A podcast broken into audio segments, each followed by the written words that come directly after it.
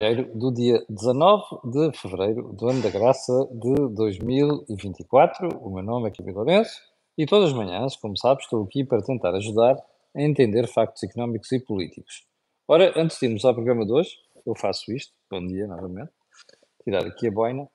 E, e antes de irmos ao programa de hoje, vou fazer o disclosure habitual. A Gordo do Dinheiro tem uma parceria com a Prozis, que lhe dá a possibilidade de ir ao site fazer descontos aliás, fazer compras com descontos muito interessantes. Aqui no cupom Camilo, que significa você, antes de pagar, vai ali ao cupom promocional e escreve Camilo, são logo 10%. Mas depois há aqueles cupons que eu divulgo aqui semanalmente, que são enviados por Marta Cabral, que permitem fazer um, um, negócios muito interessantes. Em segundo lugar, a segunda parceria, há várias, estas são as mais importantes, um, é uma parceria com a Belt, Belt Seguros, Belt quer dizer cinto, eu costumo dizer que os meus seguros são os cintos de segurança, são uma espécie de cinto, cinto de segurança para mim. Um, beltseguros.pt. Aliás, é também a Belt que segura aqui o canal A Cor do Dinheiro, em termos de seguros de vida. Ora bem, antes de irmos também ao programa de hoje, vou lembrar que esta semana vamos ter tudo. Vamos ter, uh, e provavelmente uma das edições será feita a partir do exterior. Vamos ter uh, hoje o pé de meia, que vai ser sobre fundos imobiliários, o que é que são, para que é que servem, qual é a taxa de rentabilidade. Até agora temos falado só de fundos imobiliários, ou seja, de títulos, fundos que têm títulos. E aqui são fundos que têm bens físicos, bens reais, como se costuma dizer. Vale a pena ver. Vai ser às 12 horas, como sempre, aqui no canal Acordo Amanhã regressa naturalmente o Think Tank pelas 17h30 e eu, Jorge Marrão e Joaquim Guiar, para fazer a leitura semanal de Economia e Política Portuguesas mas também, uh, esta semana estamos ainda a tentar ter, se não tivermos esta semana, será na próxima, seguramente, uma conversa imperdível sobre justiça e o atual momento que o país vive. Ora bem, without further ado, let's do it. E vamos começar por onde? Vamos começar aqui pelos nossos vizinhos. Nós tínhamos dito na semana passada que estávamos prestes a ter eleições na Galiza e que as coisas estavam muito renhidas, nomeadamente a possibilidade de o Partido Popular de Direita perder a maioria no Parlamento galego. Não aconteceu isso. O PP ganhou, perdeu dois lugares, mas ganhou com maioria absoluta. E para você ter uma ideia, onde é que isto está? Eu, eu queria mostrar-lhe aqui as manchetes de três jornais espanhóis de hoje. O primeiro é o El País, que, muito conservadoramente, como jornal de esquerda, diz que o PP conserva a maioria absoluta na Galiza. Depois tem, temos aqui o ABC, que é a direita, mas uh, com muito cuidadinho, muito cuidadinho mesmo, diz PP revalida Galícia, provavelmente à hora de fecho da edição não havia ainda informação relevante. E depois temos aqui, onde é que está, o El Mundo. Olha, aqui é claro que nota-se claramente aqui a noção de que uh, já se tinha resultados muito completos e, portanto, um, ehm, o PP deu uma tarefa realmente no, no PSOE. E agora veja só isto. Nas eleições de 2020, o PP tinha tido 42 lugares deputados. Agora teve 40. O PSOE tinha tido uh, eh, 19,4 com 14 deputados e agora teve 14% e fica com um, 9 deputados. Depois há ali uma coisa, um partidinho que fica com lugar, mas o, o Partido Nacionalista Galego tinha tido 23,5% em 2020, portanto com 19 lugares, agora aparece com 31,5% e com 25 lugares. Ou seja, alguém levou aqui uma tarefa que foi o PSOE, à conta daquilo que o Sanches tem andado a fazer, e quem beneficiou foi o Partido Galego. Bom, grande lição para Pedro Sanches. De facto, a Espanha está-se a virar contra ele. Bom, e o que é mais interessante também é que aquela menina, muito tonta, uma loirinha na, na, na, na política espanhola, não é tonta por ser loirinha, obviamente, não é? fica claro, uh, que é a Loli Dias, Yolanda Dias, uh, que é uma ministra do Sumar, não elegeu um único deputado na Galiza. Há grandes galegos, pá. A ver se um dia a gente fazia isto no Parlamento Português. Hum, isso é que era. Bom, ponto seguinte. Um, o evento que nós fizemos este fim de semana, no sábado, em Braga, obviamente não podia deixar de passar isto. Cor do Dinheiro, em parceria com a Timais, um, estivemos em Braga, numa sala absolutamente apinhada no Altice Fórum, eh, que é realmente um grande espaço. Para já eu gosto muito de ir a Braga, aquilo é uma cidade muito simpática, está-se lá muito bem, as pessoas são fora de série, de facto, fora de série, como é a esmagadora maioria das pessoas do norte do país, um, onde eu me sinto sempre em casa. E, de facto, as pessoas corresponderam. Eu tinha dito aqui, nós pusemos, quando pusemos o anúncio que ele esgotou ao fim de três dias, os lugares da sala, nós aumentámos para uma sala maior, absolutamente maior, e imagino, tivemos que começar a sessão quase com 40 minutos de atraso, porque era tanta gente que o registro das pessoas uh, nunca mais terminava. A conversa foi uma conversa muito interessante, a provar que ah, a esmagadora maioria das pessoas na sala eram jovens, que é um belíssimo sinal de mudança do país, que estão preocupados com dinheiro e com poupanças, que é como é que onde poupar e que é que onde fazer às suas poupanças. Uh, e valeu a pena, valeu imensa pena, até porque uh, nós conseguimos mostrar que não é só nos grandes centros urbanos, onde uh, se consegue juntar um conjunto de pessoas num dia fantástico também, cheio de sol e calor, e passam uma tarde inteira a ouvir quatro ou cinco malucos a falarem de poupança e de falar de investimentos. Valeu a pena e aproveito para dizer que hoje ou amanhã vamos deixar ficar aqui uma oferta especificamente só do ponto de vista de promoção para quem esteve lá, mas apenas para quem esteve lá. Pode ser que a malta que não esteve, das próximas vezes, nos próximos eventos, lá esteja. Aproveito para dizer sobre esta matéria que nós vamos manter este esforço de descentralizar estes investimentos de Lisboa e do Porto e em breve vamos anunciar nova localização. E também não vai ser nos grandes centros urbanos, ok? Até já ter. Ponto seguinte. Um, o mal-estar na justiça. A Associação de Juízes atirou-se ao Ministério Público, o Ministério Público, nomeadamente via PGR, queixas do juiz, que afinal atrás daqueles 22 dias em que os rapazes estiveram detidos, afinal parece ter a ver com o juiz. Bom, isto é, uma, isto é um lavar de roupa suja, lamentável em público. E eu acho que desta vez a PGR sentiu tão pressionada que acabou por andar a fazer comunicados e deixar sair este tipo de informação. Isto é perigosíssimo. E o Ministério Público. Isto é perigosíssimo. Porque mostra que os stakeholders da justiça não se entendem. Ora, passar para o país esta ideia num momento tão importante e, sobretudo, com a campanha eleitoral em curso, isto só uh, estimula uma coisa, que é os políticos meterem-se ainda mais na política com pressões inadmissíveis de última hora. A última coisa que pode acontecer é na campanha eleitoral estar a tentar forçar coisas. Olha, vamos mudar a lei processual penal, vamos correr com o PGR. Bullshit, estupidez. Não é momento para debater isto. É momento para debater as propostas que o partido tem para a, política, que são muito para, para a justiça, que são poucas, alguns casos uma idiotice completa, e portanto, o qualquer debate sobre isto mais aprofundado tem de ser feito depois, para se tentar encontrar um consenso para mudar isto, não é? Não faz sentido estar a correr agora por causa depois do crime cometido e com o cadáver ainda quente, não é? Estamos a tentar fazer mudanças. Isso é a coisa que pode acontecer em matéria de justiça. Bom, sondagens. Já só faltava. Uh, hoje sai uma sondagem, salvo ver no Diário Notícias, o da Aximage, que dá ao PS a maioria absoluta. A maioria absoluta, desculpa, o primeiro lugar. 33%, o PST com 27%, não sei o quê. E eu olhei para aquilo ontem, quando me mandaram a sondagem ontem, e disse assim, typical. É típico, não é? Depois de duas sondagens que dão um PS AD à frente, tinha que aparecer uma que dava o PS, não é? Portanto, eu cada vez mais acredito que as sondagens não são completamente a realidade, porque depois cada um utiliza as sondagens da maneira que quer. Aliás, eu aproveito só para dizer, vou-lhe mostrar aqui, uh, estava, na sexta-feira estava a ver a manchete de um dos jornais, que neste caso era o Sol, e dizia que a AD estava à frente com 30 e o, e o PS com, atrás com 27 e depois era o Chega com 16, não sei quantos. Bom, a sondagem da Aximaz hoje também dá o Chega para aí com 16, eu volto a isso também. Não, há números que não me surpreendem, mas o que, o que é importante relevar aqui é que, como vocês já perceberam, há sondagens para todos os gostos. Agora você tira daí as suas conclusões. Eh, é isso e debates políticos eu não acredito muito que depois eh, reflitam exatamente a realidade. Bom, Vamos então para os assuntos mais importantes de hoje e vamos um, começar por um tema que me é muito caro. É dizer-lhe que uma certa esquerda, a começar pelo PS e a terminar no PCP, passando pela gentinha do Bloco de Esquerda e também do LIVRE, só sabem é falar de impostos, ok? O camarada Rui Tavares, que é um tipo que fala assim muito bem e tal, mas depois espreme-se aquilo e não sai rigorosamente nada. Eu, a mim faz-me só como é que a gente direita continua a elogiar Rui Tavares um, Rui Tavares estava muito bem no Partido Socialista. aqui não há diferença nenhuma entre ele e o, e o Partido Socialista. Mas Rui Tavares um, propôs uma coisa chamada herança social. O que é que é a herança social? É cada vez que nasce um miúdo ou uma miúda, uh, dá-se 5 mil euros à família. Ele chamou isto herança social.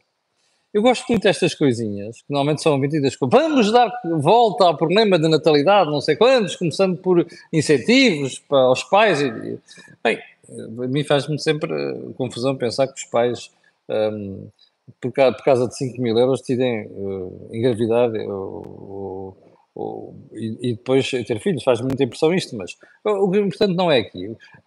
Também já definiu, os partidos não têm proposta nenhuma para o problema da natalidade, que é um problema gravíssimo, ou seja, o problema demográfico, e de vez em quando aparecem a parir coisas que não, não têm mais pequeno sentido. Mas enfim, o que interessa relevar aqui é que o, o Rui Tavares, ao defender esta ideia, por acaso desta vez quantificou-a, por acaso eu acho que até quantificou mal, mas quantificou-a e disse que ah, isto custaria apenas 400 milhões de euros.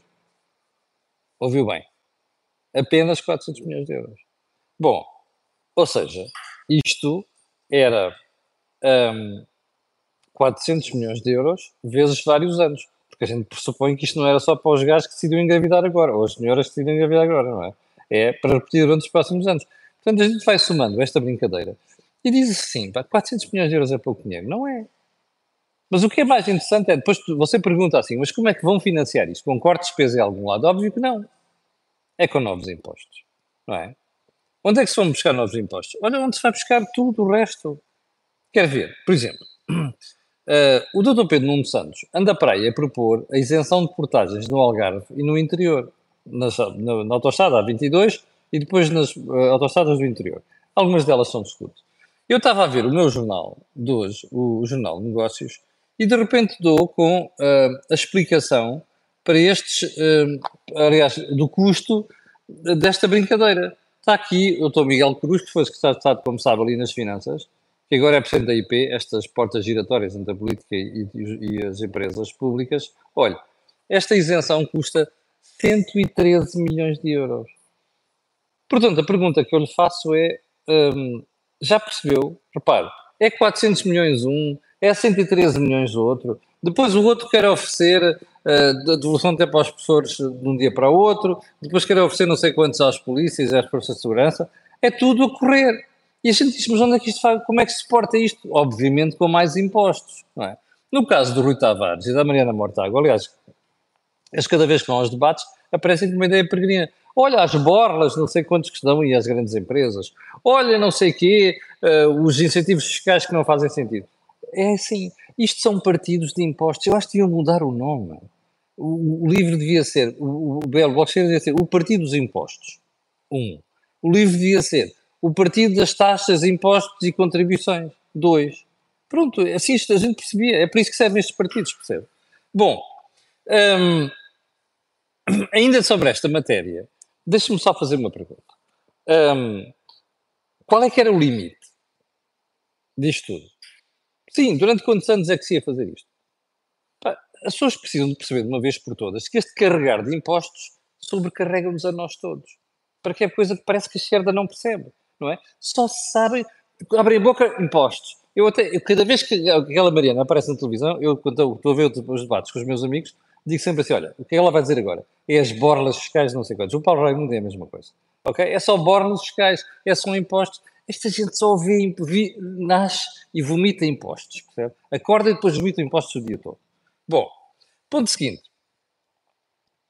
António Costa, eu estava. Oh, ontem foi um dia fantástico, porque eu estava ainda de manhã em Braga e recebi uma mensagem do espectador que tinha estado, por acaso, o que eu conheço, esteve no, no evento, e disse assim: Camilo, já viu a imprensa espanhola de hoje? Eu não tinha visto. E depois, só trocar impressões, disse-me assim: vá lá ver que o Costa dá hoje uma entrevista a um jornal espanhol. Eu não tinha percebido qual é que era, fui ver a minha coleção de jornais espanhóis e deparei com uma entrevista de António Costa ao La Vanguardia, ok? Ao jornal espanhol La Vanguardia. E uh, tem uma versão, versão também em catalão, mas como eu não sei catalão, um, fui ver só a versão em castelhano.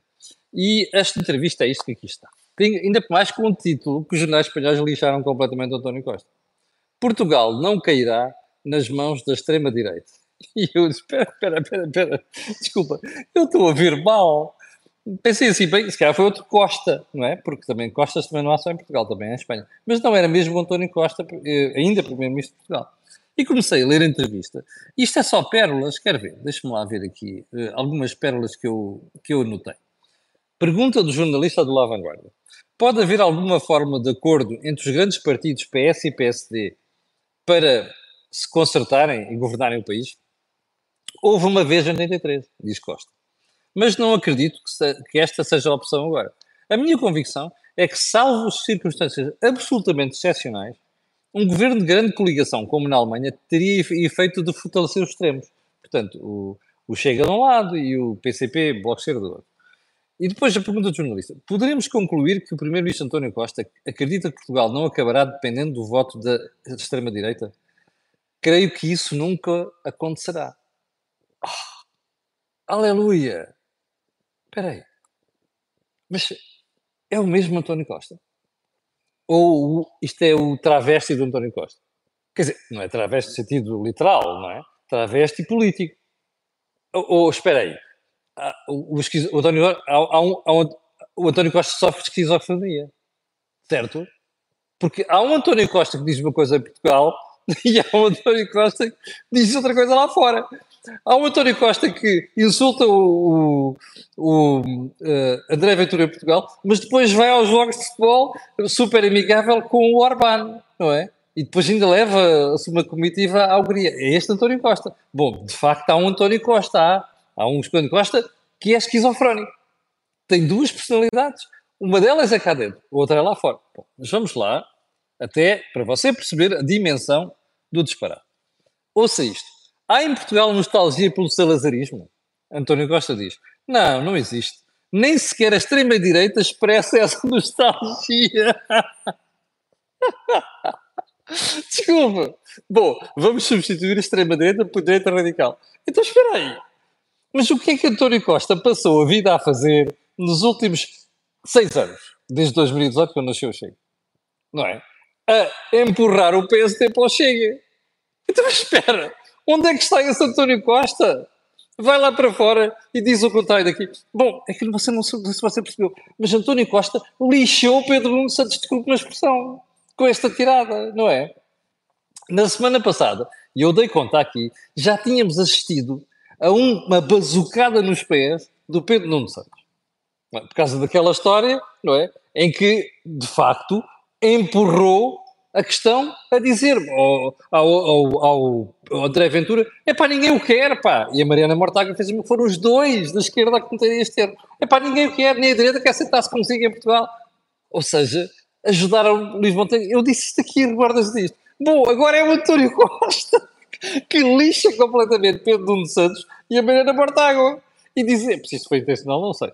E diz assim: espera aí, não, não, que a extrema-direita não há, não creio que isso alguma vez vá acontecer. Portanto, vamos substituir a extrema-direita por direita radical, que é o, o, a malta do Chega, senão eles ficam chateados comigo também, quando eu digo que é extrema-direita. Bom, afinal, não existe o perigo da direita radical. Não sou eu que digo, é o próprio António Costa. Olha, estamos conversados com isto. Está a ver esta gentinha. Bom, mas eu tenho mais memória do que o, o, o comum dos mortais, aqui nomeadamente jornalistas. Sabe porquê?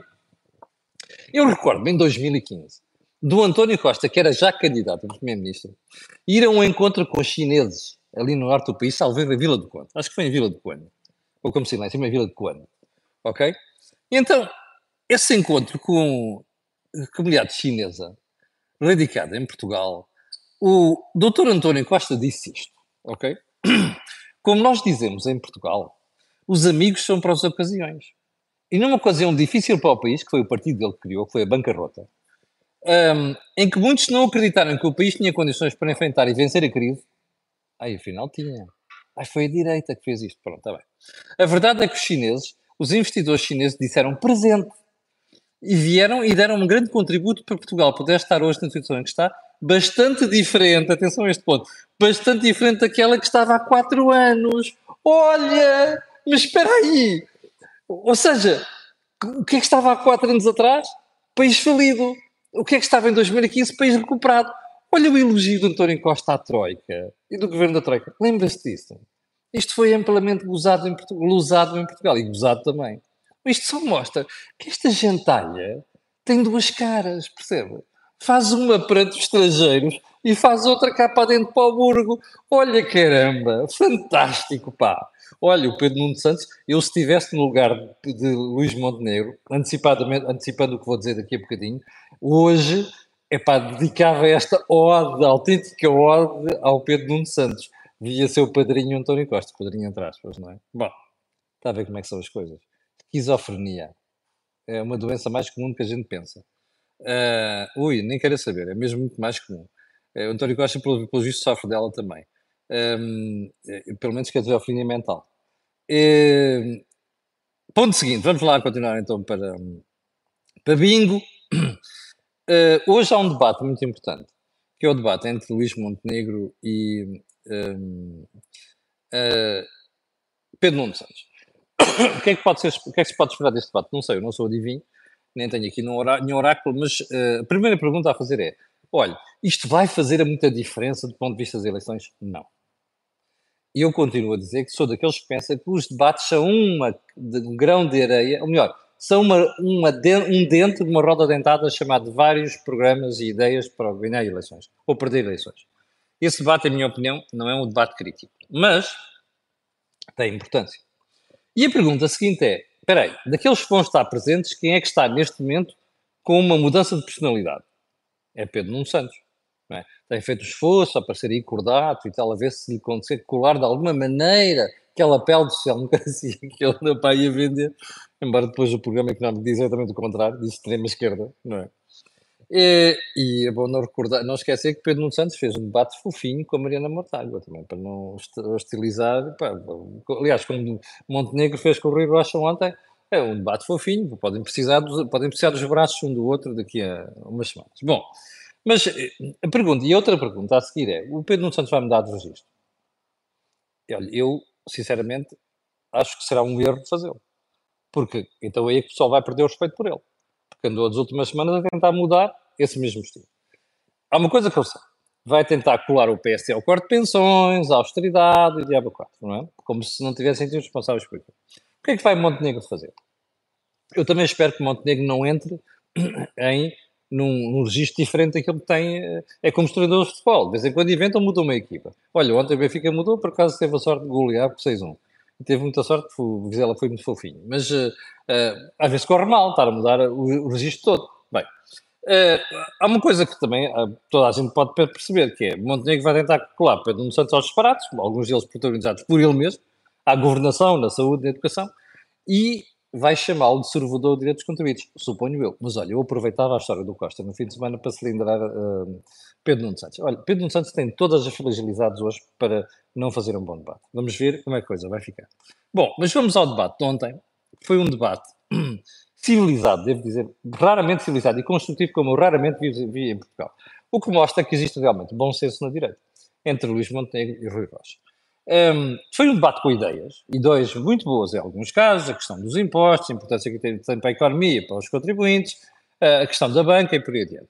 Um, houve naturalmente uma preocupação de não hostilizar as duas partes, porque Rui Rocha sabe que vai precisar do PSD, o PSD sabe que vai precisar do Rui Rocha, à direita para quebrar, para, e houve essa preocupação de não partir pontos. Aliás, a tal ponto que quando o Rui Rocha começa a falar diz a solução para o país está nesta mesa. Eu acho que a frase é muito feliz. Aquela coisa do ah, passa aí um conjunto de 10 ideias ao PST que ele ensaiou a pedir à, Car à, à Clara de Souza, não pode repetir aquilo. Já tinha feito uma vez, num dos primeiros debates, não pode repetir aquilo, depois não funciona, perde efeito. Aquilo não teve efeito nenhum. Agora, obviamente notaram-se diferenças na questão da fiscalidade, tentaram diferenciar os dois e eu acho que conseguiram razoavelmente, embora nem todos já já tinha percebido. Mas onde é que houve realmente uma diferença? Na questão da Caixa Geral de Depósitos. Porque a Iniciativa Liberal acha que a Caixa Geral, deve ser, Geral de Depósitos deve ser privatizada, a mim não me choca nada. Luís Montenegro aí precisava de se diferenciar e diferenciou-se. Então, a Caixa deve ficar em mãos públicas por causa de proteger, proteger os, os depósitos portugueses. Eu acho que não tem nada a ver uma coisa com outra, sinceramente. É, isto é a posição socialista do PSD, uh, mas foi, obviamente, uh, trazida para o debate para esclarecer as diferenças. E há outra coisa muito importante, que é o seguinte, é que as tentativas que a Mariana Mortágua está a fazer, e até por Pedro Nuno Santos, fora o Paulo Raimundo, que é interferir na Caixa de Depósitos, na sua gestão, só acontecem porque a Caixa é pública.